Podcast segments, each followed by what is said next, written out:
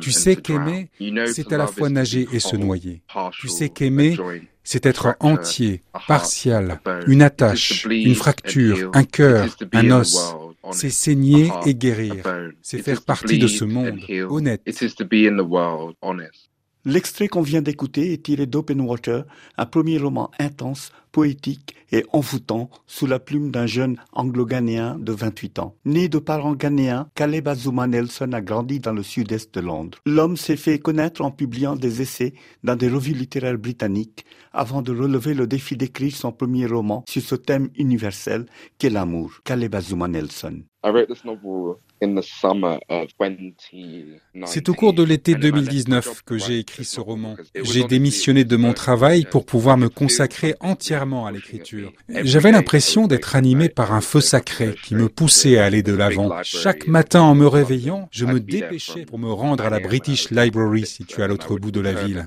J'étais devant les portes de la bibliothèque à l'ouverture à 9 heures du matin pour ne repartir qu'à la fermeture le soir à 18 heures. C'était ma routine quotidienne pendant les deux mois d'été, juillet et août. Début septembre, le roman était prêt. Open Water, paru cet automne en traduction française, parle d'amour, de rupture, mais aussi de la condition noire. Il retrace le devenir d'une passion déchirante qui ne résiste pas aux intempéries du monde.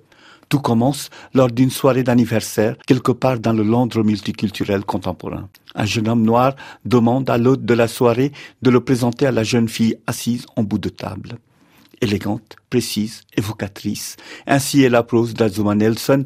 Le récit est raconté à la deuxième personne, créant à la fois distance et intimité.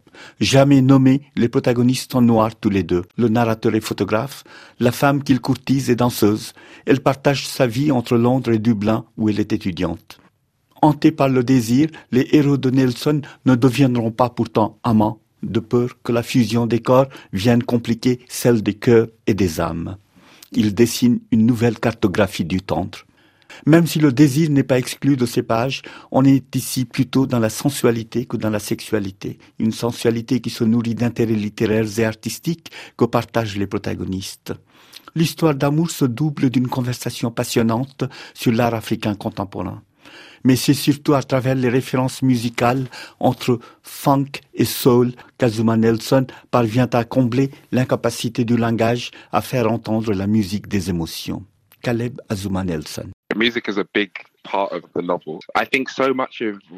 La musique joue en effet un rôle majeur dans ce roman. Pendant que j'écrivais, j'étais souvent confronté aux limites du langage pour dire l'amour et les sentiments. La musique et le rythme, utilisés comme des dispositifs narratifs, m'ont permis de contourner cette difficulté et de compenser l'incapacité de nos langues à saisir les émotions dans toute leur complexité. L'amour inconditionnel que raconte Open Water d'Azuma Nelson a aussi ses moments de doute et de souffrance. Ils sont liés dans ces pages aux expériences de racisme et de discrimination au quotidien qui conduisent le narrateur à s'interroger sur la question d'être noir dans la société britannique postcoloniale. Lecteur de James Baldwin dont les propos lui ont permis d'entrevoir un monde où on peut être libre d'aimer et d'être aimé, il refuse de sombrer dans son mal-être. Peut-être une lutte perdue d'avance.